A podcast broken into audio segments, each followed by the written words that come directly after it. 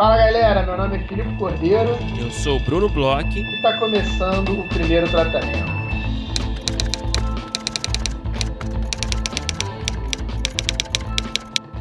Fala, Brunão! Tudo bem? Olá, senhor Filipe. Tudo bem comigo? Como você está nesse dia de hoje? Tudo bem, Brunão. Triste aí pelos últimos dias. Tivemos mortes significantes, tivemos mortes aí do Davi Miranda, tivemos morte da Palmeirinha, tivemos morte da grande Rita Lee. É meio sentido aí. Essa quarta-feira amanheceu aqui chuvosa em São Paulo e vamos levando, né? É ruim, né? Semanas assim. É, foi pesado, cara. E, pô, Rita Lee, né? Putz, você era fãzão, cara? Você é fãzão? Sou fãzaço, cara. Sou fãzaço, ouvia bastante, já fui a show. É uma grande perda, Brani. É, cara, realmente eu também gostava, gosto bastante ainda, né? Não tem por que falar no É, passado, né? É uma puta artista e, e, e não só, enfim, não. Eu acho que ela, o que ela representa, né? O que ela é, representava é muito maior, talvez, até do que, é, não só a musicalmente obra, falando, né? né? É, o que ela é como o que ela representava como artista, né? Enfim. É. A gente vive É, uma discussão hoje grande de separar o artista da obra, né? E, e tá aí uma que não só não precisava separar, como a vida era quase uma obra à parte, né? é, pois é, cara. Mas é isso, né? O que a gente pode fazer aqui? Seguimos aí com as nossas vidinhas patéticas. Rodada de negócios, vamos falar logo sobre isso. A galera tá ansiosa, naturalmente, né, para descobrir aí se os seus projetos foram selecionados pelos players. Como a gente explicou, né, nas nossas redes sociais esses dias, a gente teve um pequeno atraso, né, para dar essa resposta aí, porque ficou pendente, algumas respostas ficaram pendentes de players, os players pediram mais um tempinho, né, para escolher os projetos com calma. Foi um período muito, muito difícil também, né? Teve o Rio 2C, teve alguns feriados no meio, enfim, então teve bastante coisa aí nesses, nessas últimas semanas.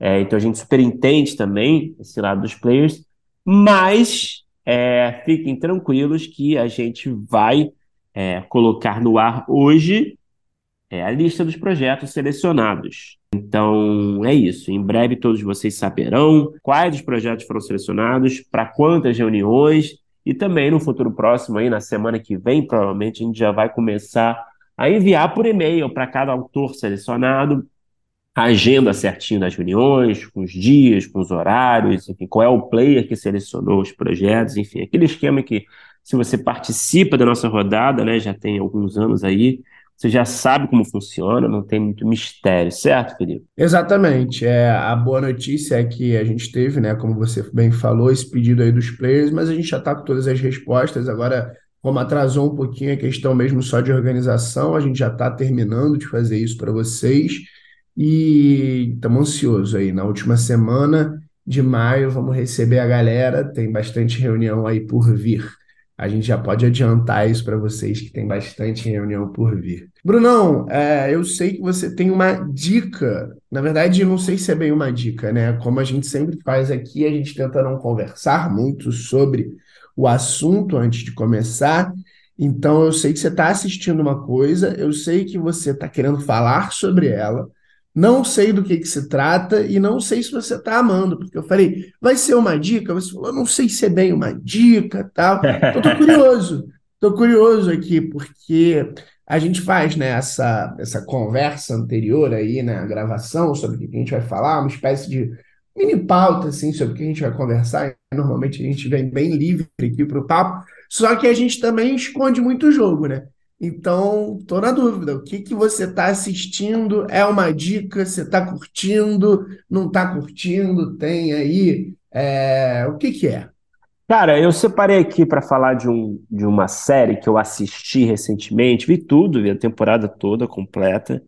É, mas é uma série tão assim esquisita que eu achei que merecia uma conversa. Eu não sei se você conhece essa série, eu sei que muitos roteiristas conhecem. Tenho algumas opiniões positivas e outras assim. é, confesso que não, não, não saí inteiramente convencido, né, ao assistir a série, porque é uma série tão diferente que é quase um experimento, sabe? E, Uhum. enfim, eu não sei se eu gostei tanto no final, sabe? Aí eu queria trazer Qual pra cá. série? Cara, se chama Jury Duty. Você sabe qual é, né? Jury Duty, tá ligado? Você sabe qual é o conceito? Mais ou menos. Eu tô, eu vi falando dessa série, mas ainda não vi é, nada sobre. Cara, é só para explicar até pra galera que não, não ouviu falar, né, que é possível, né, porque é uma série meio pequena, que foi, enfim, foi exibida lá no canal super pequeno lá. É, o Jury Duty é uma série que mistura ficção é, e reality, basicamente, para contar, é, para mostrar é, a história de um, é um Jury Duty é esse, esse trabalho que você faz de jurado, né, lá quando você é Uhum. selecionado. Não sei, acho que é uma coisa mais americana, talvez, né? Não tenho É, certeza. não, a- aqui tem tribunal do júri também, é, mas aqui tem muito menos é, processos que são julgados, né, pelo tribunal do júri. Existe questões de seleção, existe toda uma forma de se fazer aqui, mas é diferente, é diferente do processo lá.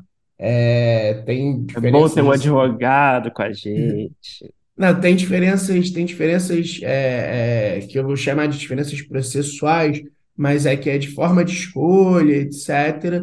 E, inclusive, assim, forma de, tra de trabalho e tal. E, e existe também, principalmente, essa questão de que a gente usa muito menos aqui, né? É, Então, é, tem, é, sim. Não, não tem, não tem essa quantidade, não tem talvez esse glamour é, do, do, do jury duty americano, principalmente, né? Porque lá muitas, muitas, muitas questões se resolvem pelo tribunal do júri e aqui são pouquíssimas. E o tribunal do júri lá, inclusive, tem um peso até um pouco maior, mesmo nos processos que aqui são, né? é, julgados, né, por, por tribunal do júri, tem certas diferenças, tal, é, é diferente. É, Mas a gente também tem, A gente tem, mas tem uma impressão que lá realmente é uma coisa muito mais comum, né? Muito mais muito presente do mais, dia a dia mais. da sociedade, né? Você ser selecionado para ser jurado lá do, do, do julgamento, enfim. É, E é, é, e tem uma gama, assim, né? Aqui são, são julgamentos criminais, basicamente, né? E situações muito, muito, muito específicas. Lá tem uma gama enorme de processos que são diretamente julgados, assim, pelo júri. Então é, é bem diferente mesmo. É, mas enfim, só para explicar, é, é- basicamente a série mostra um julgamento, um tribunal do júri, vai, um julgamento fake, vai. É, Uhum, não existe, é, é de mentira, é com a, todos são atores, com exceção de um. É, um cara que foi convocado para ser para fazer parte desse tribunal do júri, mas ele não sabe que é mentira, né? Ele acha que é um julgamento real, que o caso é real, que todo mundo ali é real, que ninguém aprende, não faz ideia que seja uma pegadinha, vai? É uhum, basicamente isso, é dos, é dos é criado pelo, pelo, por alguns dos roteiristas do The Office, né? Pelo que eu entendi. uhum, É, enfim, então conceitualmente já tem uma pegada super diferente, né? Então você tá vendo uhum, aí uma coisa que é uma tem super roteiro, assim, você tem ali uma coisa meio de improvisação, uma coisa mal comparando até com Curb, assim, né? Porque você tem uma coisa super escaletada, sabe? É, é bem uma sitcom, sabe? Tipo, tem gente que me perguntou assim, ah, é, porque viu que essa coisa de misturar ficção com realidade, será que é uma coisa meio Nathan Fielder, né? É, e a uhum, minha resposta, cara, é que eu acho que é muito mais, acaba parecendo uma coisa muito mais sitcom, parece que você tá assistindo uma sitcom com seus, com suas três, quatro traminhas episódicas por episódio, sabe? Uhum, É muito mais do que uma, uma aquela série mais experimental que você não sabe para onde vai, né? Do Nathan Fielder, né? Tipo The Rehearsal, enfim, o, o próprio Nathan For You. É, então acaba sendo uma coisa bem. É, é engraçado, sabe? Tem umas situações bem, é, bem divertidas, mas é uma coisa de improvisação, né? Que, o que eu fiquei até meio fascinado. Eu fiquei pensando, cara, como é que eles fazem isso, né, cara? Porque você tem um, um formato, uma estrutura muito bem definida ali, né? É, você tem diversos personagens ali do, do júri, é, cada um com, com o seu arquétipo meio de sitcom, saca? E são personagens recorrentes. São Esses, todos. É esses eles. personagens É o são mesmo grupo. sempre do... É o Entendi. mesmo grupo de personagens do começo ao fim. Eles ficam meio que. é, em- ficam ali meio imersos ali, né? Ficam ali de forma intensiva ali, né? Juntos ali, passando lá algumas semanas para avaliar o caso, no mesmo hotel, sacou? Mas aí no episódio acontece o quê? Que você falou que tem mais de uma trama, só que só tem uma pessoa que não sabe. Porque eu fiquei a impressão que era uma, uma espécie de uma grande pegadinha. O que que eles fazem? Eles tentam meio que é, fazer o cara escolher por decisões meio imorais. Qual, qual é o catch da parada? Cara, então, acontecem umas coisas meio surreais, assim, saca? Tipo, é, é, o advogado da, do cara lá, do acusado lá, é, é super despreparado, saca? Nunca tem o que precisa ali na hora de defender o cliente. É, você tem os personagens do júri falando umas merdas, sacou? É, falando umas coisas meio E assim, fica bem focado na reação da pessoa que é, que é nova ali Sim, na. sim, nesse cara, o, o, o real, né? O, o cara de Aham, verdade, o Ronald, né? A gente vê muita reação dele, é tudo feito ali para meio que tirar ele do seu, da sua, da sua zona de conforto, de certa forma, de, de, de causar estranhezas nele. Que é um problema Uhum. porque ele é um cara. Eles pegaram um cara que ele é muito gente boa, saca?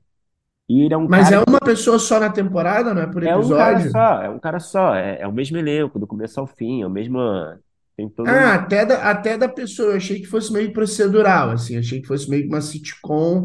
é, cada Não, as, as episódio é um historinhas são caso. procedurais, porque não, o caso é o mesmo, do começo ao fim. Só que não é só é isso, né? Quando você tem uma, uma, uma- esse, esse tribunal de júri, né? Essas pessoas envolvidas, é, as locações não é só ali o, o, o tribunal, né? Você tem a galera sim, reunida ali nos bastidores para discutir, para debater, você tem a sim. galera indo pro hotel o fim de semana, a galera vai sair no restaurante, a galera vai visitar lá a cena onde ocorreu lá o, o possível crime, né? Então você tem ali uma, uma situação de convivência entre esse cara e os outros atores o tempo todo, sabe? O que gera Uhum, esse, essa sensação de sitcom, entendeu? Então são uhum. espaços e oportunidades, janelas para as coisas é, inusitadas acontecerem, entendeu? Sim. E É, é a galera é toda meio exagerada. É, você tem os- o, o esquisitão ali, né? Que é um dos caras lá do, um dos jurados, né? Aquele cara clássico, né? Que é aquele, seria aquele, é, o In His Own Universe, né? Cara Aham. naquela, naquela lógica dos, dos, dos dos personagens, né? Dos, Aham. isso. É, Aí você tem, sei lá, você tem tipo um, um, um nerdola lá, um nerdão que tipo tá preocupado, queria viajar com a namorada e, a- e aí não pôde viajar por causa do tribunal, e aí a namorada tá viajando com outro cara, aí ele, será que ela tá me traindo? Essas coisas assim, a galera fica botando uma pilha nele, aí eles vão atrás de informação, achar foto, até são umas coisas meio bobas assim, sabe? E tem uma coisa, Uhum. e tem um cara que, que, que rouba toda a cena, que é o James Marsden, né? Que é o ator Uhum. James Marsden, sabe quem é, né? Sim, e pois é, uma coisa que eu fiquei na dúvida. Ele é famoso, a pessoa não, não, não se ligou que é ele. Então, ele faz ele mesmo, né? Como se ele tivesse Ah, sido convocado para o tribunal do júri, né? E, entendi. e, e, é, e é realmente muito engraçado, porque é isso, né? Isso é uma coisa que o Hollywood faz muito bem, que eu acho que aqui a gente tinha que muito entrar nessa em algum momento, sabe? Que é essa galera rindo de si mesma, sabe? É você. Acho que a gente, a gente tem muita resistência de se, de se levar, porque a gente se leva muito a sério aqui, né? Todos os Sim. envolvidos, né? Então você vai, você vê o James Marsden nessa situação onde ele faz ele uma versão super babaca dele, vaidoso pra caralho, egocêntrico, ele tá, ele, é, ele tenta fugir do, do, do- dessa, desse trabalho de ser jurado, saca? Porque ele tá disputando uma, um papel no filme de um diretor respeitado pra caralho, saca? Então você tem Uhum. esse cara ali, é, super dando um, viajando no ego trip fudido o tempo todo ali, sabe? Sendo, atrapalhando a rotina dos outros colegas, mas ele tá fazendo aí uma versão dele mesmo, né? É, isso eles Em nenhum momento se e esconde, e ele aqui é tá muito isso. difícil fazer isso. É, ele tá pra isso e ele faz muito bem, saca? Então é, Aham. é, é é realmente um dos trunfos do, do, do- da série, saca?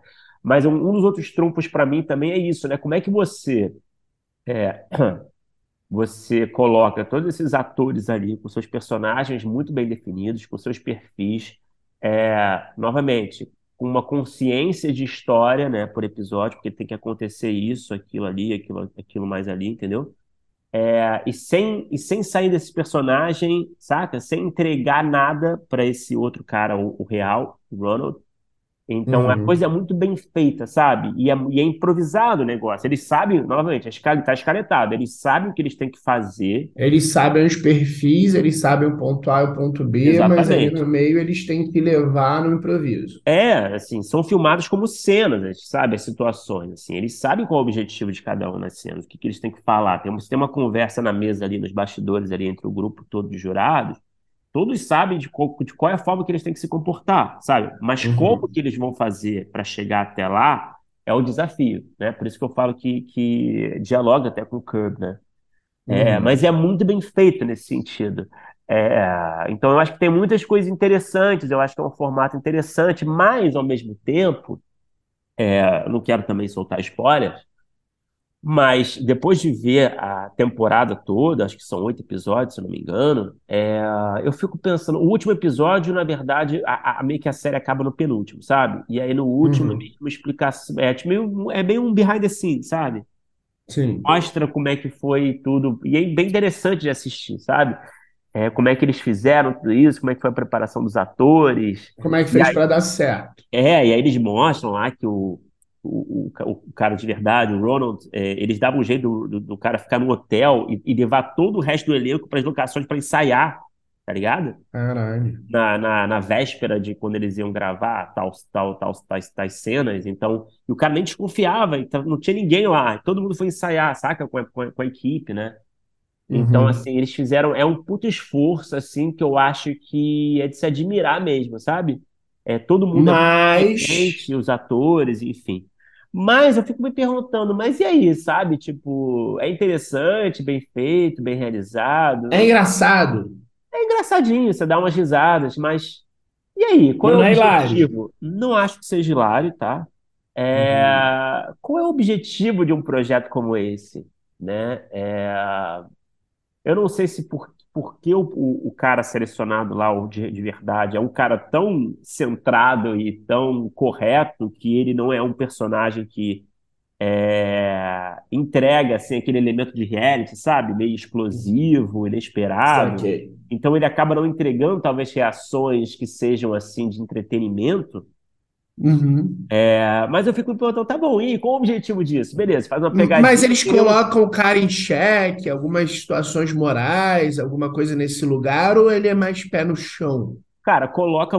Várias vezes eles tentam, eles colocam, eles provocam o personagem de alguma forma para ver como é que ele vai reagir. E ele se, conforma, ele se comporta de forma correta o tempo todo, sabe? ele é um anjo, saca? O cara é muito do bem, assim, sabe? É, então eu acho que eu não sei se é por aí que eles queriam, não sei, tá? E claro que eles premiam pra caralho isso, falam, no final eles falam que isso aí foi, né? É, que o cara meio que passou no teste, digamos assim, sabe? Mas eu não entendo assim no final o que agregou pro público exatamente, porque beleza, foi um experimento ali, um esforço para para fazer uma coisa fake e, e, e, sei lá, e tentar enganar um cara e tentar fazer ele reagir de certas formas. Mas no final eu não sei, cara, o que a gente ganha com isso, porque eu não. Saca, eu não. Eu realmente não entendi muito o que que. Beleza, assim, fica no interessante, sabe? Eu não sei o que eles queriam exatamente, assim. Você acha que a premissa foi mais interessante do que a execução e o ponto que ela chegou? Eu acho que o ponto que chegou é meio, sabe, meio blé, assim. Não é. Não, não, não, acho que valeu a pena, assim, no final do dia, sabe? Essa, isso, isso, essa é, resumindo, assim, talvez seja isso, assim, o que eu penso. É muito interessante, muito legal, uma, uma proposta diferente, muito competente de, de vários, em vários níveis, mas tá. E aí, saca? Tipo, eu acho que no final não tem um resultado satisfatório, não tem. É, você não, não fica assim, caralho, saca? Então, enfim, essa é a minha. Eu vejo muita gente falando, assim, elogiando, e eu acho que legal, né? Eu sempre, eu sempre apoio para caralho esses formatos diferentes. Eu acho que é um tipo de projeto que aqui na nossa realidade de mercado nunca seria feito. É muito experimental, né? Nunca seria, nunca seria feito. Mas ninguém ia ter a, os culhões de, de botar dinheiro nisso, saca? Uhum. Mas é, mas é isso. Eu acho que no fim do dia não eu acho que não, não se justifica, saca? Uhum. Você acha que pode, a gente pode estar passando por uma tendência de dessa mistura do ficcional com o real? Você acha que isso pode ser um movimento ou você acha que a gente sempre teve e, e agora tem alguns aí de destaque? Tipo Nathan For You, esse, o The Rehearsal, que fez um barulho, é, você acha que tem coisas assim que que estão acontecendo? Inclusive, né, tem um pouco disso de rede social, né? Porque assim, a gente sempre teve muita pegadinha, né? É, mas eu acho que eles estão indo para um lugar que não é necessariamente uma pegadinha. Eles estão tentando fazer uma coisa um pouco mais profunda, um pouco mais é, até serializada, e eu acho que também nas redes sociais existem vários desses vídeos curtos, eu não sei se você já viu, TikTok, Kawaii, etc., que são, é, são mini, não, não chegam, não, não chamaria de sketch, porque nem sempre eles são de humor, mas que são mini cenas atuadas meio que no mundo real e às vezes com uma, uma, uma moral na história por trás, assim, e aí você vê ali mais ou menos como as outras pessoas estão reagindo. Isso, isso tem um certo trendzinho na internet, que não é necessariamente para humor. E aí eu queria saber se você acha que isso pode ser uma, uma, um caminho que esteja sendo mais explorado, uma espécie de moda, um lugar para se olhar, ou você acha que é muito cedo para dizer qualquer coisa nesse sentido? Ah, não sei, cara. Eu acho que essa coisa da pegadinha sempre existiu, né? Assim, Sim. pensando no mainstream. Mas eu acho que são coisas diferentes. Acho que você citou vários exemplos diferentes, né? Se você pega mais dentro da comédia, é, claro, naquela pegadinha de, de, de humor, assim, mais escandalosa, acho que sempre teve. Mas quando você leva para um campo mais, assim, é, Mas serializado, por exemplo, como não, fez né? o, o Nathan e, e como é essa série agora, eu acho que tem aí uma, uma questão de autoralidade aí, saca? Que eu acho que dificilmente vai ser uma tendência, na minha opinião, entende? Uhum. Eu acho que eu acho que tem alguns alguns é, realizadores que têm essa pegada, como o nosso grande Nathan Fielder, né? É, Sim. mas eu acho que fica ainda nesse território mais autoral e experimental, sabe? Eu não acho que seja uma tendência, não.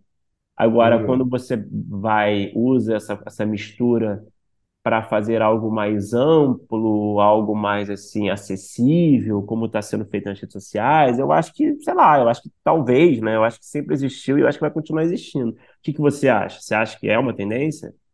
Não sei, não sei, porque eu acho que quando você tem esse mix, né, e, e eu acho que cada vez mais esse olhar para as redes sociais e para o que é feito experimental lá fora e começa a fazer barulho, talvez a gente comece a ver um caminho aí de tendência, porque assim, uma outra coisa também que tem muito hoje em dia nas redes sociais, que era uma coisa que também, de novo, né, nada de novo, mas é como está sendo mais feito e mais mais consumido são esses personagens que se confundem com a pessoa real. Sabe, tipo Andy Kaufman, que inclusive voltou muito à, à moda depois, muito depois, inclusive, do filme que o Jim Carrey fez com Aham. ele. Mas hoje em dia tem várias pessoas aí na internet dizendo que são fãs dele e tal. Então você confunde ali o humorista, personagem na frente das câmeras, como a pessoa é na vida real. A gente tem essas coisas dos mesacasts, dos vlogs, sei lá, não existe mais, né? Mas os streamings, essas coisas online, das pessoas estarem muito na frente da câmera, que essas pessoas elas são uma espécie de personagem de si mesmo, mas ao mesmo tempo não são elas mesmas. Eu acho que a gente está vivendo muito por conta, né, das redes sociais, uma espécie de confusão entre o que é real e o que é roteirizado, que é É, mas ficcional, aí, né? eu- isso aí eu acho que é uma outra parada também, não? Eu acho que isso aí vai mais para a persona artística de algumas, de alguns, né, É, mas comediantes. quando a gente começa a ter uma quantidade muito grande, isso vai acabar. é, quando a gente começa a ter uma quantidade muito grande, a gente começa a ter muito sucesso, você acha que isso não respinga no, no audiovisual? E, por exemplo, é, eu não vi o Jury Duty, né? Mas o, o Nathan For You e o The Rehearsal, eu acho que bebe um pouco dessa água, de você confundir onde está o Nathan, onde não está o É, Nathan o Nathan é um, o ali. Nathan em si é um mistério, né? Ninguém sabe como é que ele é de verdade, né? É porque ele realmente ele é muito misterioso também, né? Ele não Pois é, todo, na verdade, toda a aparição midiática dele é, é meio que para promover esses, esses projetos, e ele meio que se comporta como esses caras, né? pois Então, é. mas é, E a mas gente tem lá. sucessos de pessoas, sei lá, como o Diogo Defante, é, a Valen Bandeira. Tem pessoas que estão aí fazendo maior sucesso e que eles têm um pouco dessa, dessa, é, esse, esse personagem que é o que a gente vê como se fosse o real e eu tenho a impressão que não é. É, nunca saberemos, né? Mas, Um que a gente é mas fã, o Iguinho, sei, são sei. coisas que eu fico, eu, eu fico na dúvida ali. E aí de, amanhã a É. gente tem uma série com algum cara desses fazendo alguma coisa mais séria e dentro de um personagem, não sei. É, cara, não- eu não sei. Eu acho que. Eu não sei, eu acho que ainda é uma outra questão, sabe? Tipo, o próprio Defante, né? É isso. É, é, é mais uma, uma coisa de, de uma. É uma escolha de artística, saca? Uma escolha de, de como você se portar, né, no, no mercado, Uhum. né? Não sei se é muito um projeto, né? Tipo, sei lá, é- ele vira essa, essa persona, né? Porque ele foi conhecido por isso e tudo que ele, né? Você vê tudo, o Defante, tudo que ele fez como ator acaba ficando meio parecido com isso, né? Sim, É o sim, doidão e tal. É, mas enfim, eu acho que são questões aí um pouco diferentes, mas é, mas é isso, cara. Eu não sei qual é a conclusão da nossa conversa. É, o Borat mesmo, né? Se você pegar, talvez tenha sido assim, Verdade, o Borat, no, ele no- no é, passado recente, tenha sido é, assim um dos. talvez tenha o sido o início do, do- da popularização desse tipo de conteúdo. É, que você vê o próprio Borat, você não sabe, tem cenas que você não sabe o que que é, se ele está É, interagindo com uma pessoa real, se é um ator fazendo um personagem. O próprio Nathan bebeu muito da fonte do Sacha Baron Cohen, né? Inclusive eles trabalharam sim. juntos ali no, é, na série lá do, do Sacha Baron Cohen lá para o Showtime. Mas enfim, é, o resumo é Jury Duty. Eu acho que é um produto interessante, cara. Eu acho que vale ser assistido, assim. Eu acho que é um bom experimento, um bom exercício. Não acho que seja assim, tem um resultado satisfatório para o que se propõe, Mas é mas é, diferentão e mas é curioso. diferentão, é diferentão e é só para completar, eu acho que E traz te uma segura certa vendo. Desculpa, Cara, é assim, eu me forcei um pouquinho pra pra assistir tudo? Saquei, Porque eu queria muito. Aí que tá, eu tinha uma curiosidade muito grande pra ver o que que ia acontecer no final, sabe? Como é que ia ser a saquei. revelação que esse cara ia descobrir, que é tudo falso, como é que ele ia reagir e tal. Eu acho que isso, de certa forma, é um elemento que vai te prender naturalmente, sabe? Então, eu acho que é, é um, vai te fazer fazer esse binge watching, sabe? Entendi. Mas só o que eu queria dizer para completar, que para defender um pouco a série também, é é uma série que, mesmo não sendo uma sitcom, eu acho que tem super essa, esse- essa sensação de sitcom, e acaba sendo uma sitcom assim, eu acho que pode ser considerada uma sitcom também, é uma sitcom diferente, moderna, sabe? Eu acho que a gente está tá num período de, de, de, de escassez desse tipo de, de projeto, sabe? Então acaba sendo uma sitcom por todos esses elementos envolvidos que a gente discutiu, acaba sendo uma sitcom meio contemporânea, assim, sabe? É um olhar Uhum. diferente sobre uma sitcom, o que uma sitcom pode ser, sabe? Então eu acho que isso é- acaba sendo interessante também. Possibilidades, né? Abre para Possibilidades, possibilidades exatamente. diferentes. Ninguém nunca Aham. fez isso antes, sabe? Então Sim, você está vendo uma sitcom que tem várias inovações, de certa forma, por mais que o final, para mim, não seja muito satisfatório, entendeu? Então, é entendi. isso. Eu, eu, eu acho que, assim, resumindo, eu acho que eu acabo até recomendando, sabe? Pelo menos alguns episódios, assim, para matar a curiosidade, porque é bem diferente mesmo. Então virou uma dica aqui do Virou, cara, eu, eu, eu percebi que eu gostei mais do que, do que eu achava que eu tinha gostado. Olha só, como é que você, você é, é terapista aqui, né? Falando com o Felipe Cordeiro, quase, né? A gente vai chegando a breakthroughs.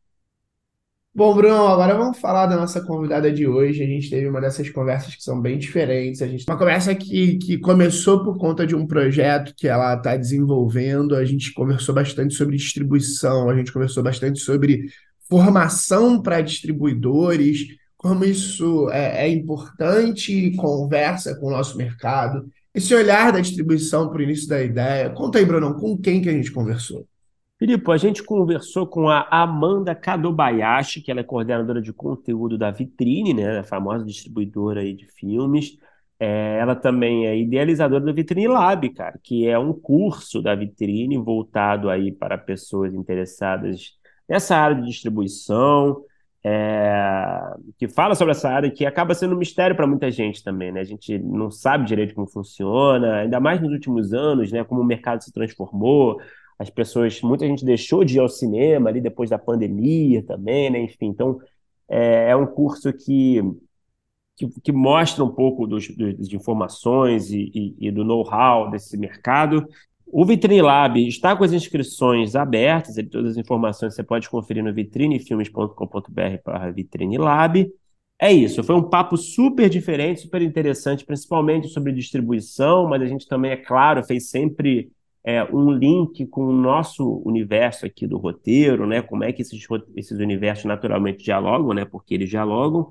É, enfim, foi um papo legal, cara. É bom escutar uma perspectiva de alguém que não necessariamente é desse nosso meio da escrita, vai, é, mas que entende bastante também sobre esse universo. É uma pessoa que trabalhou bastante tempo analisando o roteiro, ela sabe ler o roteiro, ela sabe identificar é, quais são ali os, os, quais seriam os trunfos ali de um, de um, de um projeto, especialmente os projetos mais autorais, né?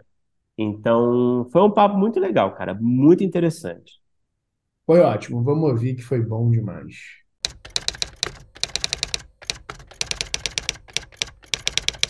Amanda Kadobayashi, falei certo. Sim, Cara, sim. tá- Seja muito bem-vinda para o meu tratamento. É um prazer ter você aqui com a gente. Queria falar um pouquinho da sua trajetória inicial, assim, como é que foi o começo da sua carreira. Pelo que eu pesquisei, eu entendi que você estudou na UF, né? Você fez cinema na UF. Eu queria entender um pouco assim qual era a sua cabeça na época. Você queria produzir já? Você tinha talvez assim ambições de direção, de escrita. Queria entender um pouco da sua cabeça na época e como é que você foi parar também na área de distribuição.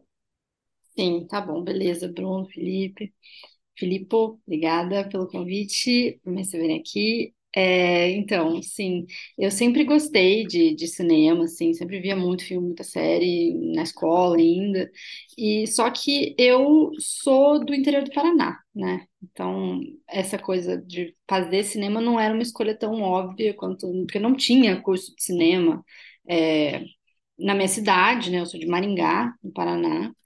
E, e aí, assim, eu sempre gostei muito, mas eu não sabia que isso era uma possibilidade real, assim, para mim, porque, afinal de contas, eu não conhecia ninguém que fazia isso, era uma, era uma realidade muito distante do que do que do que eu via, né? Porque eu- lá as pessoas fazem direito, medicina, engenharia, sabe, essas coisas assim, tipo, nada a ver com. São poucas as, as, as, as graduações que tem, são ligadas à, à arte, assim, e cinema especificamente, muito nada, basicamente.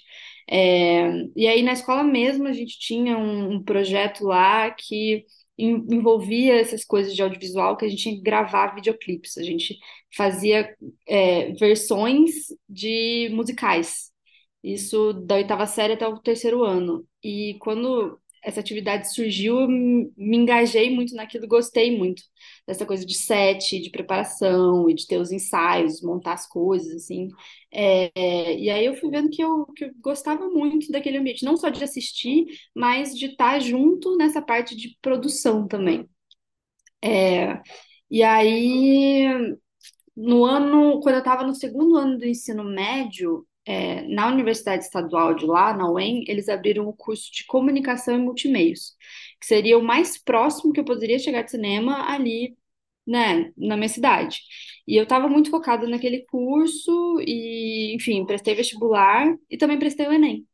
E quando saiu a nota do Enem, eu vi que existia uma possibilidade de eu ter uma nota boa o suficiente para poder aplicar para uma vaga em alguma faculdade de cinema fora é, fora de lá. Assim, eu não tinha, nunca tinha feito vestibular fora de Maringá, então assim, é, foi o Enem mesmo que, que me mostrou que existiam outras possibilidades de ingresso na faculdade.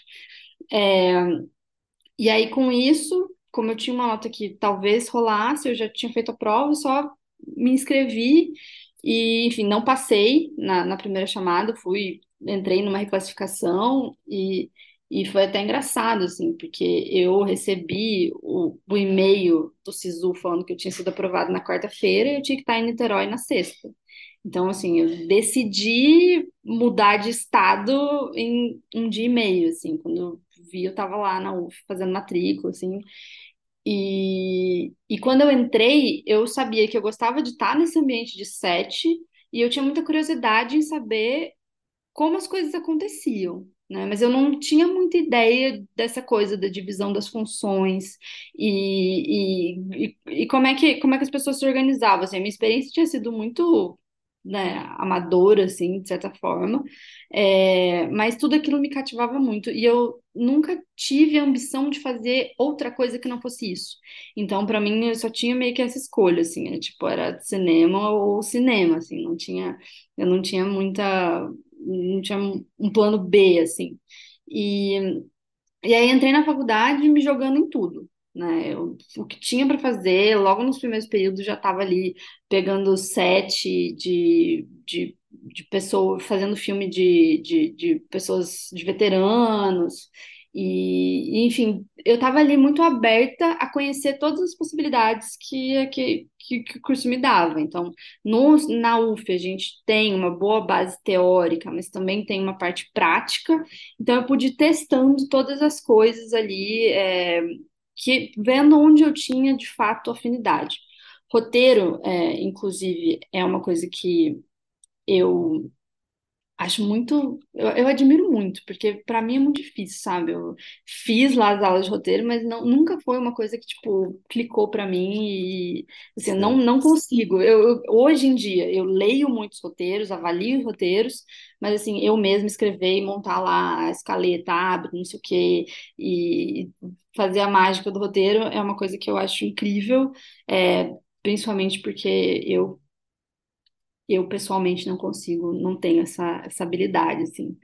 É, e aí, durante a faculdade, eu, eu sempre tive um pouco também essa coisa mais ligada, voltada à produção, porque porque eu tenho, eu acho que eu tenho essa coisa mais organizada assim, eu gostava de entender e eu gostava de entender como as coisas funcionavam. Eu acho que a, o trabalho da produção passa muito por isso, né? De, de, de, de juntar todas as pecinhas ali e fazer com que o filme aconteça frente às câmeras, mas atrás das câmeras tem um trabalho imenso atrás também, e era uma coisa que, é, que eu fui sempre migrando para aquilo. É, e aí, Era o que tava você queria quando você entrou na faculdade? Você já pensava em produção mesmo? Não, não, porque eu nem sabia exatamente o que que era produção, né? Acho que eu fui descobrindo, e aí quando eu estava no terceiro período, é, surgiu uma oportunidade que ela aconteceu uma vez só na UF, inclusive, que foi uma parceria com a Crackle, que é uma subsidiária da Sony, que era uma plataforma de streaming que estava lançando no Brasil, e eles abriram um edital só para alunos da UF, que eles iam financiar cinco curtas-metragens. Então, é, esse foi o primeiro edital em que eu participei, de fato. É, e aí coloquei lá, assim, era um projeto sobre sustentabilidade. Aí eu me juntei com o Léo Courier, que hoje ele trabalha no Canal Futura, na parte de programação, é, e a gente fez um projeto de curta-metragem e inscreveu, enfim, a gente teve uma ajuda também dos professores da UF para formatar isso, esses projetos, para serem selecionados, e acabou que deu certo, assim. é, já no terceiro período, a gente tinha um orçamento para fazer um curta-metragem. É, e essa experiência foi muito, muito importante para mim, porque eu estava nesse projeto, eu estava como roteirista, produtora, co-diretora, então eu consegui testar várias coisas ali, assim, nesse nesse curta. E foi uma experiência muito legal, porque foi um primeiro curta-metragem, eles já tinham uma exibição garantida, a gente tinha um orçamento, que era uma coisa que, que é muito rara até hoje, conseguir fazer filme com dinheiro. É, e eu aprendi muito nesse processo, né? Então eu vi na prática ali como as coisas aconteciam, é, e e aí comecei a entender mais, assim, eu tinha essa coisa com a direção também. É, nesse, nesse, nessa experiência de roteiro, é, do, do, do curto, eu entendi que roteiro não era a minha praia, mas assim, a direção e a produção ainda eram coisas que estavam ali mais, que faziam mais sentido para mim. E depois, é, os professores da UF, eles se dividiram, eles foram meio que mentores, assim, de, dos projetos. E aí, o, o professor que foi o mentor do meu projeto, ele também tinha um projeto de mostra, a Mostra de Cinema e Direitos Humanos, que foi produzida pela UF durante alguns anos. E, e a partir dessa minha experiência com ele no curta, ele me convidou para fazer um estágio na mostra.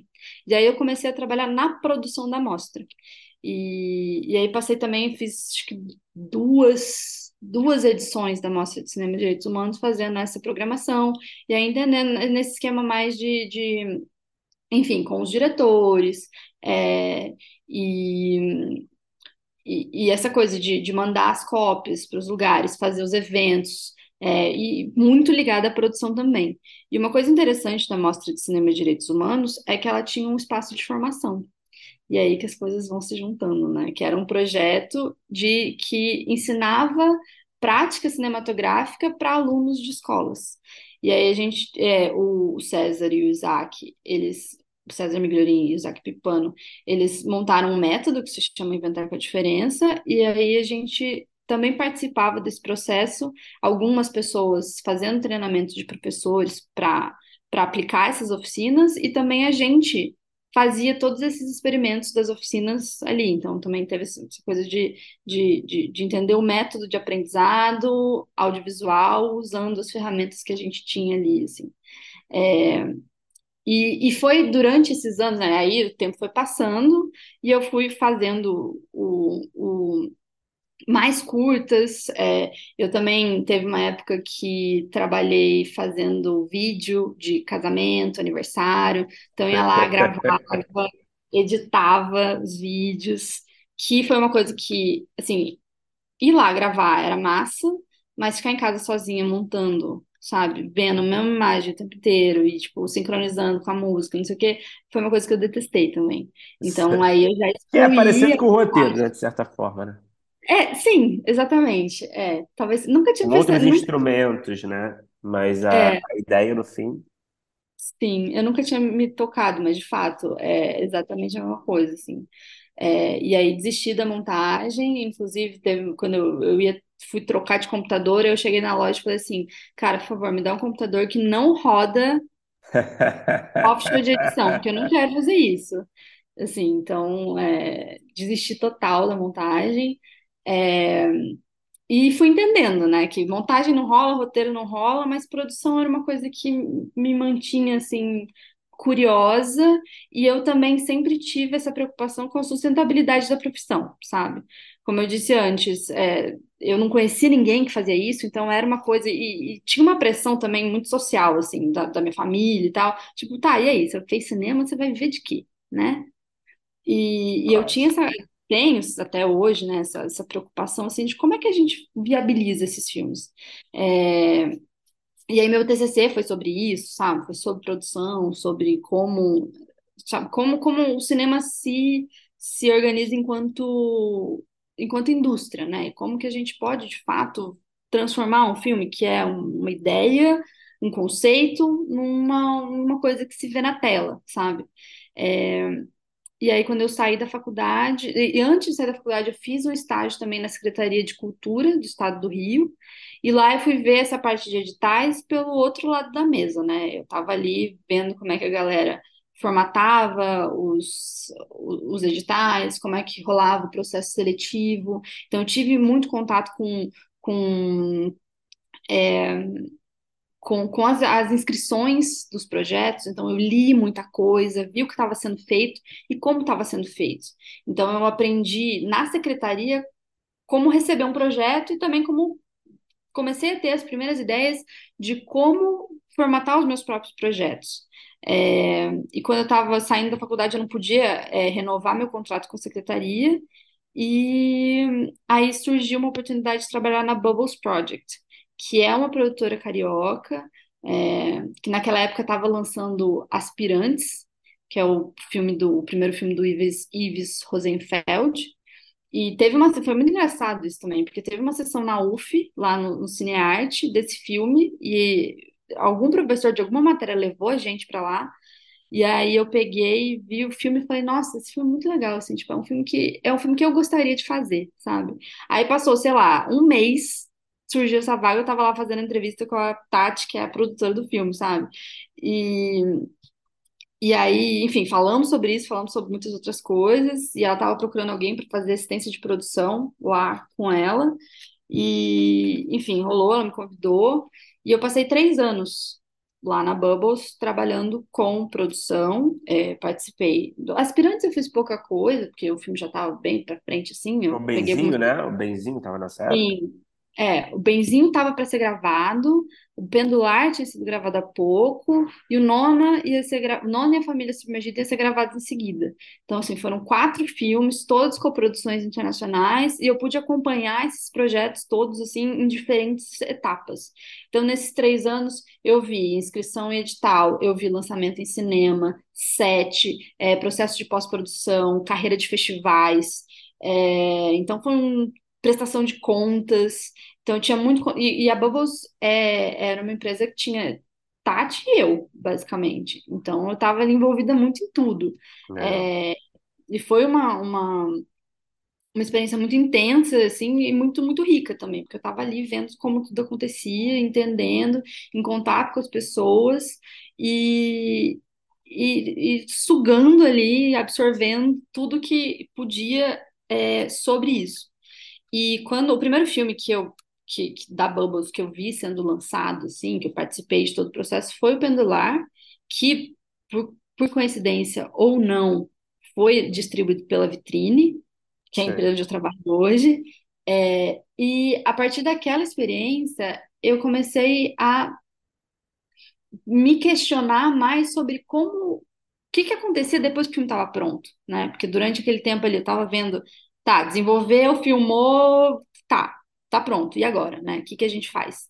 E aquilo começou a ficar na minha cabeça, assim, acompanhei esse processo junto da vitrine para o lançamento do Penduar. Aí passou no ano seguinte o Benzinho, que também foi distribuído pela vitrine, e, e comecei a ter aquela pulguinha atrás na orelha a respeito da distribuição, que, que era ali um, um, um mistério ainda para mim.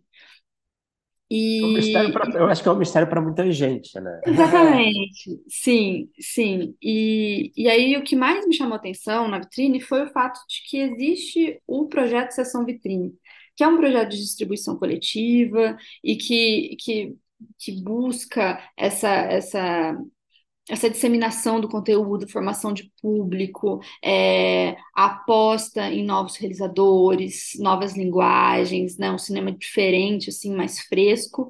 E, e eu vi algumas coisas sobre a sessão vitrine. Naquela época eu estava ali tentando mudar, né, me aprofundar mais nessa coisa da distribuição, mas não tinha nada assim muito muito palpável, não existia um, um espaço para conversar sobre isso.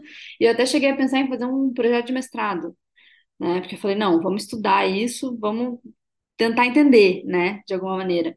E e aí comecei a pesquisar coisas São Vitrine, estava já nesse nesse, nesse, nesse processo de fazer o projeto e tal, e eu estava desenvolvendo, continuo, inclusive, desenvolvendo um projeto de longa-metragem que foi selecionado para o Curitiba Lab, que é um laboratório de desenvolvimento de projetos do, do Olhar de Cinema, e lá em Curitiba teve uma fala da Talita, é, Talita Ruda, sobre a sessão vitrine. Aí eu fui lá, troquei uma ideia com ela depois, porque eu já estava super envolvida ali, né, querendo saber mais da, da, da, da sessão vitrine, que é o projeto que ela, que ela, que ela coordenava na época, e troquei uma ideia com ela, e estava ali desenvolvendo meu projeto, e, sei lá, um mês depois desse, de, que eu conheci a Thalita, surgiu uma vaga na vitrine para trabalhar na sessão vitrine. E, e aí fiquei sabendo da vaga, entrei em contato com eles, mandei currículo e tal, fiz entrevista. E rolou, eu já estava querendo mudar para São Paulo, né? Porque eu morava no Rio ainda. E, e aí rolou que me chamaram para trabalhar na vitrine e eu comecei trabalhando é, como produtora de lançamentos da seção vitrine. Só que assim, a experiência que eu tinha tido até aquele momento era com produção. Eu mal sabia o que era um DCP e tava ali, né? Cheguei na vitrine, faltava um mês para o lançamento do Bacurau, então tava todo mundo assim, alucinado, um milhão de coisas. e eu lá, novata, perdida, né? Tenta, de novo, tentando entender o que estava acontecendo ali. É, e foi uma outra experiência, assim, né?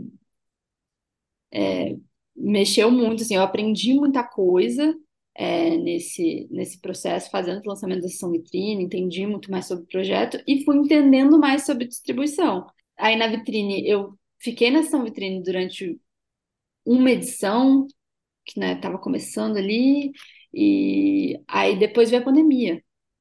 Né, e tudo mudou mais uma vez. Sim que a gente estava naquela loucura assim de fazer o projeto em todos os estados, é, os diretores eles viajavam para fazer sessão debate, é, tinha produção de brinde, não sei o quê. É, e aí depois parou tudo, fechou o cinema, não tem mais sala de cinema, não tem mais sessão vitrine, né? Assim, a gente chegou a fazer uma edição que era online, que tinha é, lançamento nos cinemas, quando tinha cinema aberto, e nas, nas plataformas digitais também, para tentar atingir mais pessoas. É, e, e aí, mas aí chegou um momento que, que, que isso já não, assim, o projeto não estava mais configurado da maneira como ele era antes, e, e aí eu comecei a cuidar mais de coisas, a gente estava também mudando muito a maneira como trabalhar na vitrine, é, já era uma época que os editais de distribuição estavam diminuindo muito, então a maneira como a gente esses últimos anos foram transformadores, né? Para essa, especialmente para essa área, para a indústria toda, né? Mas para essa Uhum. área, então, né?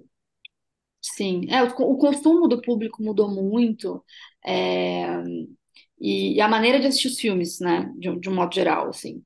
E, e aí eu comecei a fazer mais coisas de produção executiva, cuidar dos orçamentos, o que me levou muito naturalmente para a parte dos licenciamentos, que foi uma coisa que estava muito aquecida durante a pandemia, é, porque não tinha sala de cinema, as plataformas, os canais de televisão precisavam de conteúdo para ser exibido, conteúdo novo.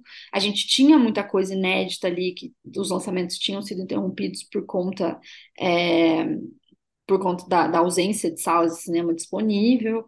É, e, e aí comecei a trabalhar com licenciamentos também, que era uma coisa que eu não conhecia muito, fui ali descobrindo, entrando em contato com canais, oferecendo os filmes, fazendo as ofertas, negociando, é, enviando os materiais para eles. É, então, vários mundos foram se abrindo, assim. É, e durante a pandemia teve também esse desejo de a gente, eu, né, naquela posição ali, descobrindo tudo aquilo, junto com o Bernardo Lessa e a Lívia Donadelli, que trabalhavam na vitrine na época, a gente estava ali também tentando criar coisas que, né, assim, para pensando em outras estratégias do que fazer durante a pandemia. E aí surgiu a ideia do Vitrine Lab, que, que é um curso sobre distribuição, que é uma coisa que a gente não tinha visto é, formatado, assim, né? Que era uma coisa que, que eu tinha curiosidade há muito tempo e não, não, não, não, não conseguia acessar. E depois de aprender muita coisa na prática, é, a gente entendeu que outras pessoas também compartilhavam das mesmas dúvidas que a gente. É, e aí a gente elaborou esse curso 100% E, online, porque era o que podia, né, ser feito naquele momento. Não, eu, eu acho que pode ser uma, acho que é uma boa oportunidade para falar assim mais especificamente o que é o Vitrine Lab, né? E, e qual é o é isso, o que que vocês, qual é o objetivo, né, do desse desse curso, é, qual é o público-alvo, acho que pode ser um, enfim, puder, puder falar de em geral assim de informações, acho que pode ser interessante, acho que pouca gente sabe, né? Sim, claro.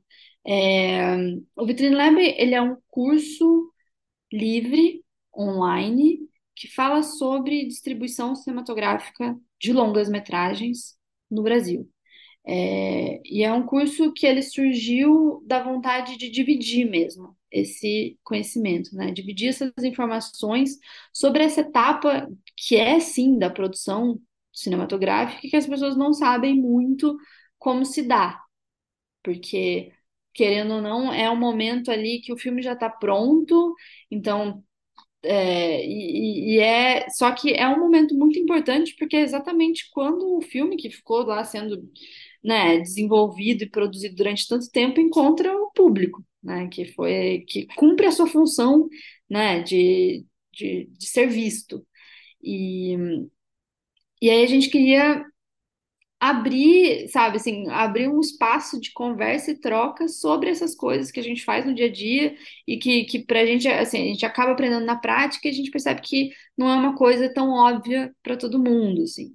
É, e o público-alvo, ele é composto, assim, eu acho que antes a gente configurou o curso de uma maneira que ele fosse mais para pessoas que tivessem início de carreira, não, que não precisassem ter experiência em distribuição, é, mas que tivessem interesse.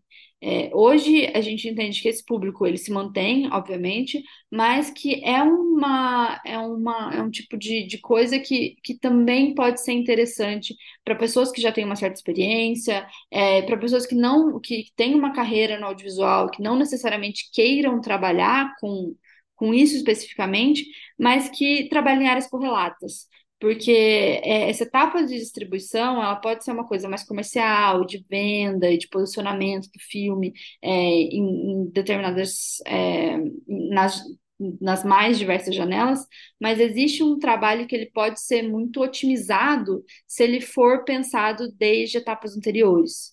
É, então, se se você está no desenvolvimento, se você está na produção, já pensando na distribuição, o trabalho da distribuição, além de ficar mais fácil, ele fica muito melhor, assim, numa questão qualitativa. É, porque se a gente está pensando nesse filme não só em termos nativos, estéticos, de viabilidade financeira, a gente pensa também no filme, enquanto obra que vai ser assistido por alguém, quem que é esse público, quem que gosta desse filme, é, e, sabe, entender o contexto também de, de traçar estratégias para que o filme tenha a melhor carreira possível. É... Eu, ô, Amanda, uma coisa que você falou que, que eu tinha até anotado e você voltou a falar é, agora é sobre essa questão da viabilidade e aí é, o que interessa muito também para a gente é entender essa viabilidade desde o início assim, do processo. Isso acho que é uma coisa bem interessante do que você falou. É, e aí eu queria entender é, desse teu olhar de distribuição para é, como você pega um, um projeto que ele está nessa fase ainda de desenvolvimento, ele está numa fase inicial e começa a pensar tanto em viabilidade quanto também em, é, sei lá, talvez adequação para uma estratégia que já vem ali desde o início para ter uma distribuição que atenda, eu acho que, que eu acho que no fim das contas é uma distribuição que atenda o interesse né, de quem está criando, que não adianta uhum. o criador, os produtores ali que estão no desenvolvimento pensarem numa ideia sem pensar em público, né? Sim, sim. É, quando a gente faz a análise dos projetos, a gente vê tudo, né? O pacote completo, assim.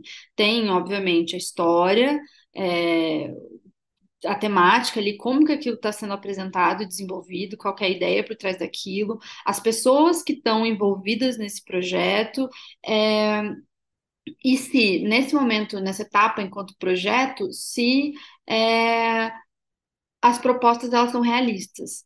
Então, se assim, a gente recebe não só o roteiro, mas a gente recebe uma apresentação com, com esses detalhes é, sobre, sobre o projeto como um todo. Então, o que, que eu estou olhando ali? Primeiro, se essa sinopse, se essa apresentação, ela está de acordo com, com a capacidade, com, assim, com capacidade gerencial da empresa produtora, se esse orçamento está condizente com a história que que está tá querendo ser contada, a experiência das pessoas envolvidas, se, se existe algum tipo de é, alinhamento temático é, com as pessoas envolvidas. É, vou tentar dar um exemplo prático aqui, que eu acho que pode facilitar a compreensão. É, mas, por exemplo, se chega um projeto para mim é, que ele é um filme de época, com cena de batalha e cavalos, assim, tipo, uma super produção, e aí me fala que o orçamento desse filme é de um milhão e meio de reais, sabe? É uma coisa que eu vou olhar para aquele projeto e falar, putz, mas isso aqui tá completamente fora, sabe? Aí, é, para além disso, a empresa ou quem está propondo esse projeto é uma empresa que não tem experiência, que só fez curta-metragem, e que, enfim, aí eu fico pensando, numa dimensão de uma produção desse tamanho, será que essa empresa produtora, essas pessoas vão conseguir gerir todos esses elementos com um orçamento baixo ainda? Que são coisas que a gente vê que, no final das contas, é, além da história, tem também o valor de produção dessa história. O que está sendo contado, como está sendo contado, porque a gente entende que existe assim, os projetos, eles, os projetos que viram filmes que viram bons filmes, eles têm ali um, um, uma estrutura de produção é, sólida. E é isso que a gente busca também.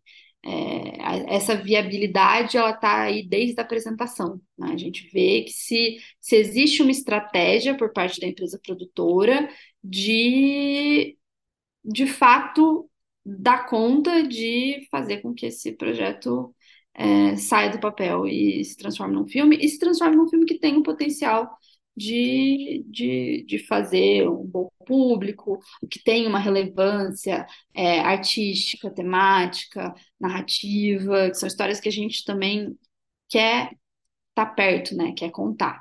Outro ponto que você falou também, que eu, que eu cheguei a, a ficar curioso e anotar, e, e eu acho que principalmente é, nesse talvez nesse momento agora pós-pandemia e que tem é, formas diferentes de distribuição e a gente tem os streamings que chegaram muito forte nesse tempo, é sobre a formação de público. Uhum. E aí é, eu, eu queria entender, porque eu, eu acho que isso talvez seja um dos principais desafios hoje em dia com é, algoritmos mil, é, um novo momento em termos de o que está sendo consumido no cinema. Acho que a gente está vendo cada vez mais filmes de espetáculo, é, levando as pessoas no cinema muito e, e às vezes é, são filmes que são um pouco fora da nossa realidade de produção. A gente vai conseguir fazer é, um Jurassic World, um, um, um é, Vingadores 6 né, da vida.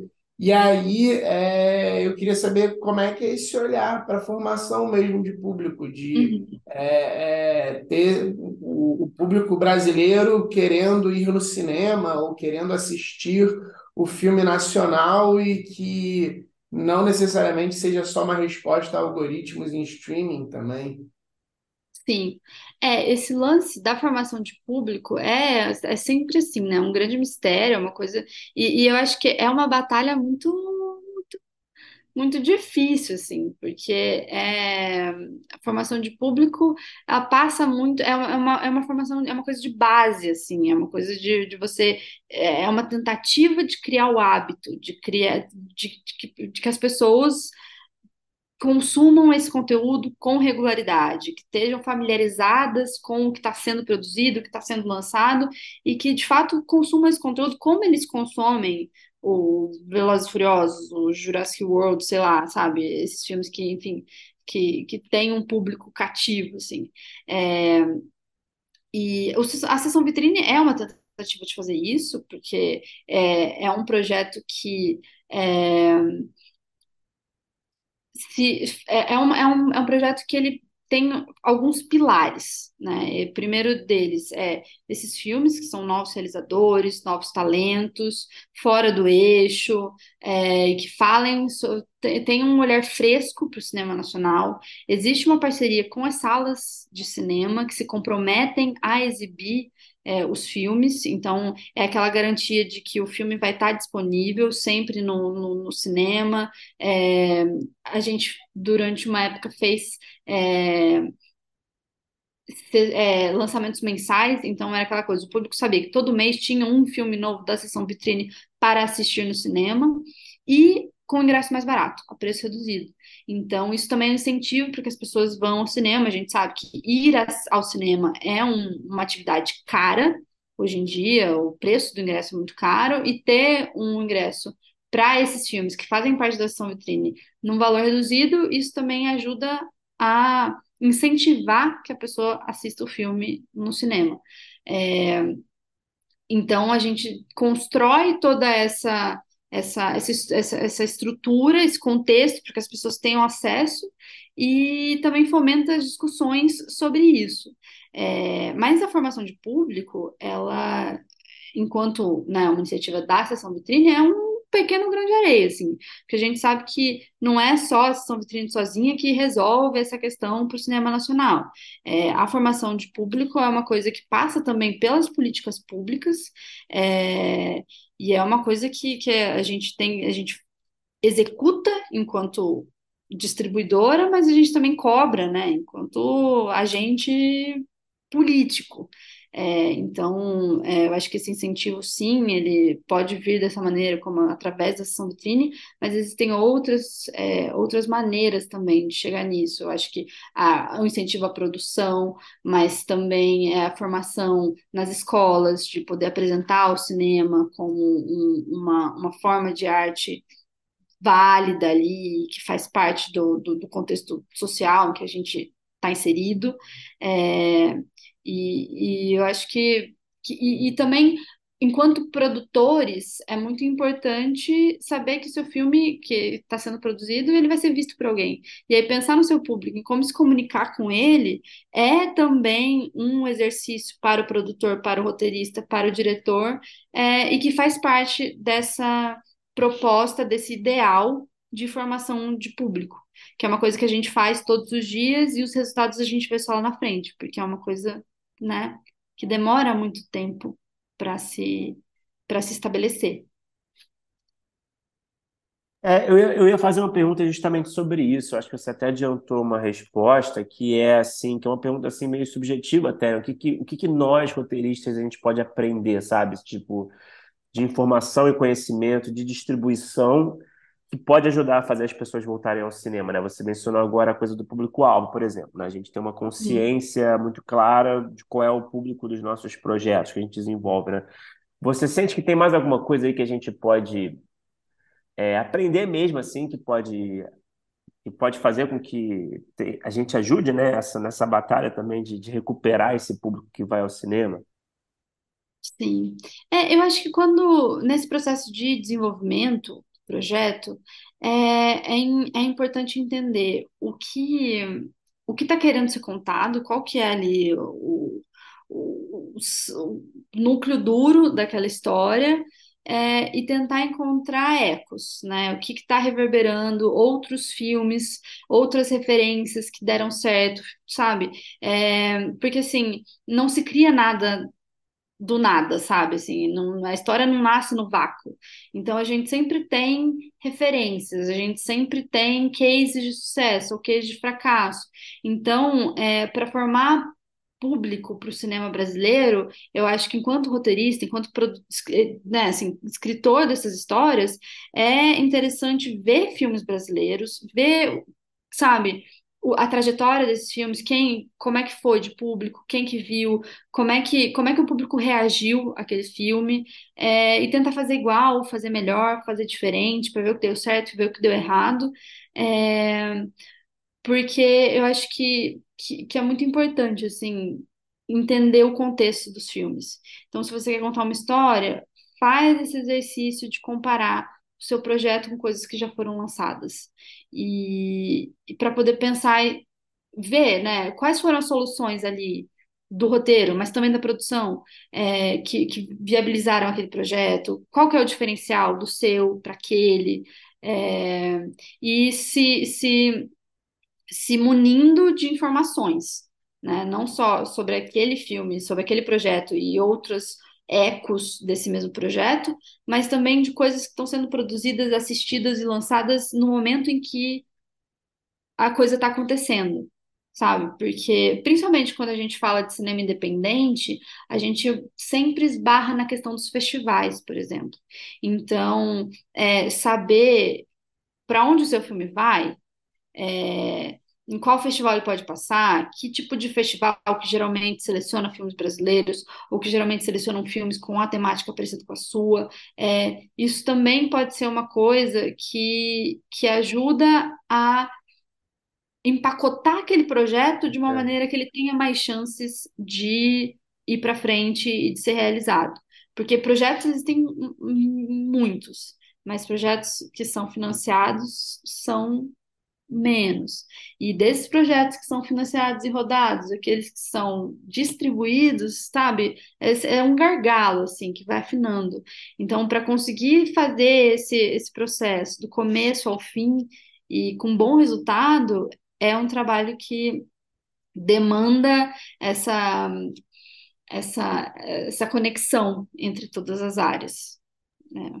É, eu, eu ia falar isso também. Eu acho que Acho que é um assunto interessante também essa coisa de festivais, né, que, que você mencionou agora, né? Eu queria entender assim um pouco melhor assim qual é a importância é, para a carreira de um filme, sabe? Ainda mais um filme, acho que, enfim, falando de vitrine, né? Vocês trabalham mais assim, vai com uma, com uma coisa mais de nicho, vai, pode-se dizer, né? Que é uma coisa, infelizmente, né? não deveria ser de nicho talvez, mas, mas é uma coisa mais independente, uma coisa, mais, muitas vezes são filmes de arte, né? É, uhum. É muito importante, né? O filme circular por festivais. Você acha que isso faz uma diferença, por exemplo? Se a gente pega o Bacurau, né? O Bacurau eu acho que talvez seja um, até um ponto fora da curva recente, né? Que eu acho que teve um público bem legal, né? Tipo, claro, uhum. provavelmente não foi um público de Minha Mãe Uma Peça, mas, mas foi um público muito expressivo, né? É, a gente sabe que o Kleber agora é uma grife também, né? A gente sabe que, enfim, tem muitos fatores aí, mas eu acredito que tem muito a ver também com o barulho que o filme fez é, viajando, né, pelo mundo, né? Então eu queria entender um pouco melhor assim essa questão assim de a importância que esses festivais têm para o sucesso de público ou, ou para conquistar um público maior lá na frente. Uhum, sim, é, eu acho que é uma coisa que puxa a outra, assim, porque é, o, o, festival ele acaba sendo aquele selo que valida aquele aquele, aquele filme.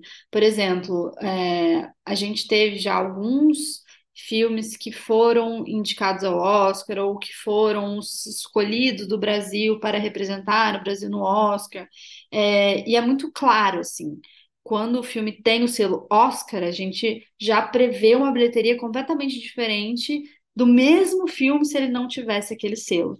É, e, e é uma coisa que, que tem, obviamente, né? Tem, tem esse, esse crivo do festival falando que esse filme vale a pena ser visto, mas também tem todo o burburinho que gera na mídia, as, as reviews, né? O comentário do público que foi ao festival, tudo isso acaba. É, é o, o, o, filme ele passa a ser conhecido já e no gera radar, uma né? expectativa. Né? É, gera uma expectativa do público em, em, em assistir esse filme.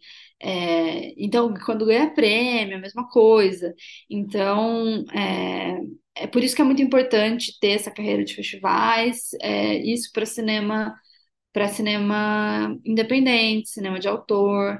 É, a vitrine, sim, tem todo esse histórico é, de, de lançar esse cinema autoral, mas durante a pandemia é, a gente também começou a se expandir, por isso que a Vitrine é, lançou o selo Manequim, que é um selo de distribuição e de produção para filmes mais comerciais. É, assim, o, a, a ideia central por trás da Manequim é ser os filmes é, filme para todos os públicos, né?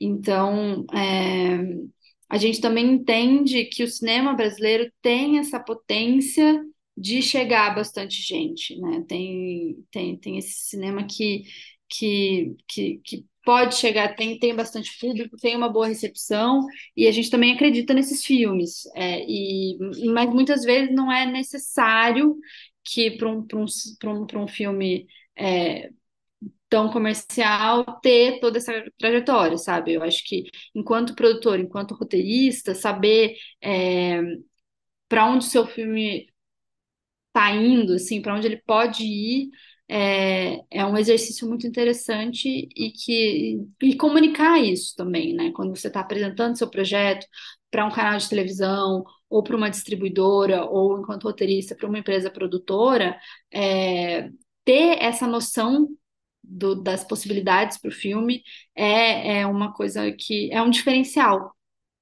para um roteirista, sabe? É, e eu acho que isso é uma coisa muito legal, assim, de, de, de, de, pensar. Uma coisa a mais, né? Porque, enfim, você já pensa muita coisa, mas é, eu acho que. Ô, ô, Amanda, eu queria te fazer uma pergunta, é, quase com exercício de futurologia aqui. Uhum. É, a, a gente passou aí, né? A gente conversou sobre pandemia, a gente passou questões é, de governo, de editais, legislação, falta de vontade ou não, etc. É, e aí é, a gente viu um, um certo tipo de, de cinema brasileiro, é, talvez um, um pouco mais autoral, passar por muitas dificuldades. É, a gente viu alguns autores tendo que fazer filmes com, com dinheiro fora, com coprodução, alguns autores já mais estabelecidos. E aí você tem é, algumas é, é, é, iniciativas, como você falou, né, da vitrine, de fazer filmes de primeiros realizadores, tal, que, que é muito interessante. Eu queria saber, assim, se você está otimista com é, esse pós-pandemia, pós-fim do mundo, pós-governo é, é, terrível, é, para os próximos anos, se é, tem assim curto, médio, longo prazo alguma previsão mais positiva ou não, tomara que sim, né? É, e para quem tem também esses tipos de projetos e que talvez tenha ficado aí num certo limbo nos últimos três, quatro anos, é, se essas pessoas podem é, tirar esses projetos da gaveta e até talvez é, é caminhos e dicas do que olhar se a gente está numa fase um pouco melhor, assim, sabe? Uhum, tá. É, sim, eu tenho boas expectativas. Eu acho que é, a gente passou por tudo isso e mesmo assim a gente ainda fez muitos filmes. Não muitos, mas assim, a gente, a, a gente, a, a produção é, independente, autoral, reduziu muito, mas persistimos, sabe? Prova disso é que a gente tem um monte de filme em Cannes agora, sabe? O cinema brasileiro tá tá, tá rolando, sabe? Apesar de todos esses reveses, é, estão aí, sabe? É, e eu acho que hum, esse agora a gente já tem alguns editais abertos, a expectativa é que a Ancine volte, que a gente tenha ainda mais fomentos, as coisas elas, elas ressuscitem. Então, é, eu acho que esse, esse fomento público é o momento da gente olhar para eles e, e, e enfim, é, ter essa atenção e apostar que eu acho que é uma coisa que está voltando, não é uma parada fácil, assim, pra, né, que vai rolar de hoje para amanhã, mas, mas eu acho que sim, é uma coisa que, que, tá, que, que tem potencial para ser muito legal nos próximos anos.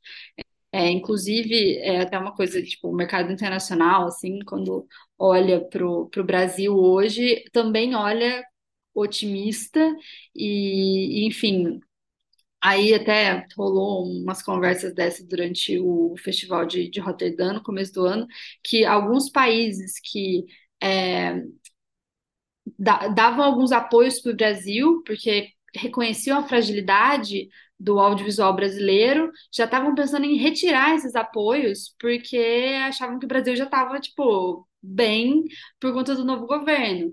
E aí a gente estava assim, não, pelo amor de Deus, mantém esses apoios aí, sabe? Vamos, vamos junto, sabe? Tá, tá melhorando, mas não é tanto assim, sabe? É, e, e, eu acho que, que, que, essa, essa permeabilidade também do cinema brasileiro fora do Brasil é um outro indício de como, de como a gente tem esse, essa capacidade de, de, de seguir em frente num futuro muito virtuoso, sabe? É, eu acho que tem esse caminho dos editais. Agora a gente tem consolidado aqui no Brasil a presença das plataformas de streaming, que também, durante a pandemia, foram as principais responsáveis pelo financiamento, pela manutenção do, da, da indústria audiovisual, é, das pessoas empregadas, né? A galera que trabalha em set, enfim, está gravando. É, e, e, e, eles estão muito presentes, eles veem o Brasil como um território muito importante. É, então, tem todas essas possibilidades, e agora a gente, enquanto distribuidora, também enquanto produtora, porque a gente também produz conteúdo, é, saber se posicionar. Eu acho que a galera que tem um projeto na gaveta, sim, tem que botar na rua. É claro que depois de quatro, cinco anos de seca, digamos assim. É, existe um, um, um, passivo muito grande de, de filmes, de projetos a serem produzidos, é, e são poucos os editais. Então, obviamente, a concorrência vai ser grande, mas, mas também agora é o momento de olhar para essa nova configuração do mercado e ver onde se posicionar, sabe? Pensar estrategicamente. Eu acho que, para além de pensar criativamente nas histórias, pensar estrategicamente para esses projetos. Isso é uma, uma mentalidade, assim, que eu acho que, que, que ajuda muito a fazer com que as coisas deem certo. E, bom, é, perfeito, Amanda. Para encerrar, é, eu acho que pode ser legal passar aquelas informações gerais sobre o Vitrine Lab. É, não sei se você tem as datas aí, tudo certinho. Falar como é que a galera pode se inscrever, enfim. Sim, tá bom. É, o Vitrine Lab, ele está com inscrições abertas agora. É, a gente disponibiliza 30 bolsas de estudo.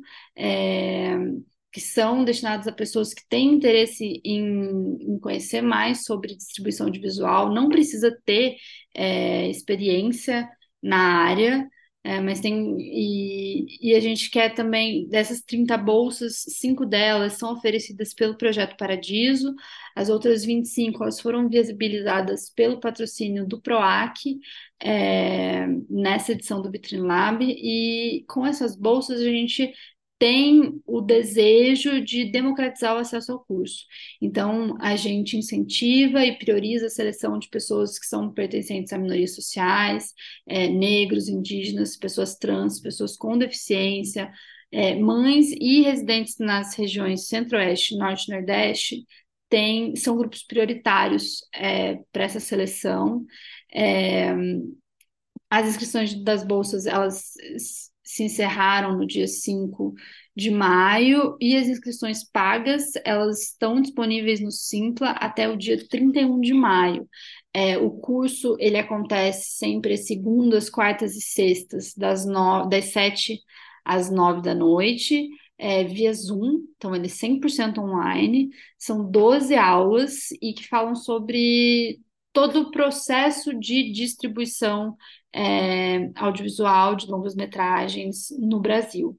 Antes do início das aulas, do curso das, das 12 aulas, a gente vai ter uma masterclass aberta ao público no dia um, 7 de junho, pelo canal do Projeto Paradiso, com a participação do, da Cardume Curtas, que é uma plataforma de streaming de curtas-metragens, e nessa masterclass a gente vai falar sobre a distribuição de curtas, que é uma coisa que não está no, na, no plano de aulas do Vitrine Lab é um assunto que a gente acha super legal, assim, para trazer para todo mundo. É um aquecimento para o Vitrine Lab e então aqui eu faço convite para todo mundo. Quem tiver interesse, se inscreve no Vitrine Lab e quem quiser saber mais sobre distribuição de curtas, vem com a gente na Masterclass do com a Cardume.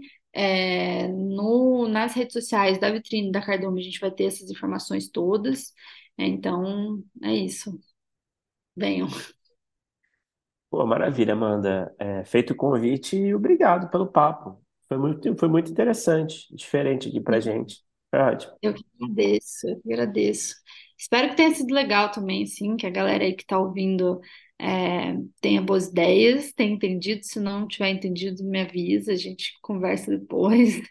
É, eu acho que essa coisa da distribuição é um tema muito complexo, assim, tem, tem várias, várias nuances, é, e é uma coisa que está todo mundo sempre aprendendo, né? Porque, querendo ou não, o mercado muda a cada três segundos, então é sempre essa coisa de ir se reajustando às condições.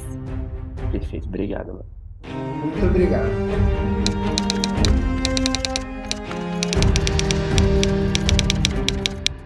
Opa, chegou até aqui? Muito obrigado por escutar. Conheça nossa campanha de apoio na Aurelo em escute.orelo.audio barra primeiro tratamento. Por lá você pode ganhar recompensas exclusivas e nos ajudar a continuar conversando com os nossos roteiristas favoritos. Tem dicas, comentários ou sugestões? Fala com a gente pelas nossas redes sociais e não se esqueça de assinar o feed do primeiro tratamento pela Aurelo. Até a próxima!